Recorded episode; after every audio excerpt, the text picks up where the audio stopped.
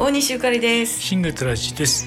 さんちゃん元気になってきてますはい。もう毎日言ってますけど、うん。やっぱ偉いもんで日にち薬っていうのはよう言うたもんで、いやいい言葉だね、えー火曜日に手術をしてね、水曜日帰ってきて手術が、えー終わってから約1週間になりますけれども、ほんまになんか日に日に元気になってきて、うん。えー私たちが今度は我慢をしてね、はい。えーさんちゃんの体重を管理するというね、うん。えー過酷な日々が始まりましたけれども、はい。今までもあの別に自由にさしてたわけじゃないんですが、うん。やっぱり今まで、ね今に比べたらだいぶ甘やかしだいぶ甘かったなっていうのはすっごい反省していて。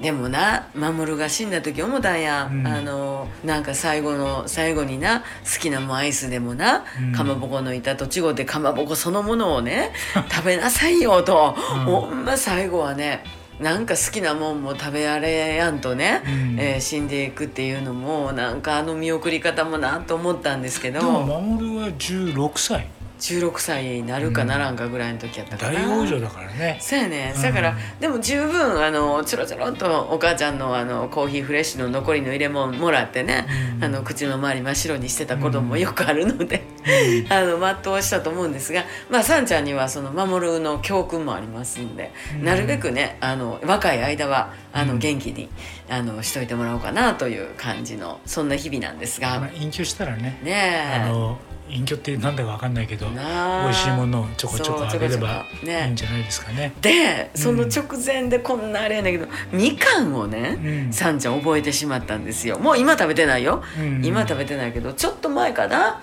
えーうん先月ぐらいから。ちょうどほらもう秋冬って言ったらみかんとか果物が美味しい季節になってきましたよね。特にみかん美味しいやない、ほんでもうねそんなそのみかんが大好きなさなかにうん。ものすごい美味しいみかんが届いたんです。そうね。今日今日昨日だっけ？昨日いただきまして、ねあの僕の事務所の、はい。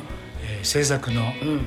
えーミスター愛さんから、はい。えー送られてきまして。ねえ。ね。夢のみかんです、うん。龍馬感激みかん。うん。龍馬が感激したんよねそれはどうかわかんないな。龍馬も感激。もううん秀樹感激、うん。ねもう本当に感激です。なんか、うん。コーラルフルーツ農場というですね、あのまあええみかん作りたいなと思って作らはったんですけれども、うん。あのいろいろ書いてあってもう、うん。ええところはこんなところですってざっと書いてあるんですけれども、研究開発実践してね皮が薄くて、中の袋もとろけるようなうん。上品なお日様の甘さを追求しゆうがです。私有がですって書いてあるね。ほんまに。で自然の力で虫とか鳥とか風と共存共栄しながら作るがです、うんね。ねコーラルフルーツ農場代表、はい。岡正史さんかなこれ。えねえ正志さん、お母さんありがとう、いいみかんをありがとうって 思いました。なんかね、みかんにはねワックスとかもかかってないし、うん。見てくれもねそんな用ないんです。はっきり言ってちょっと悪いよね。ちょっと悪い。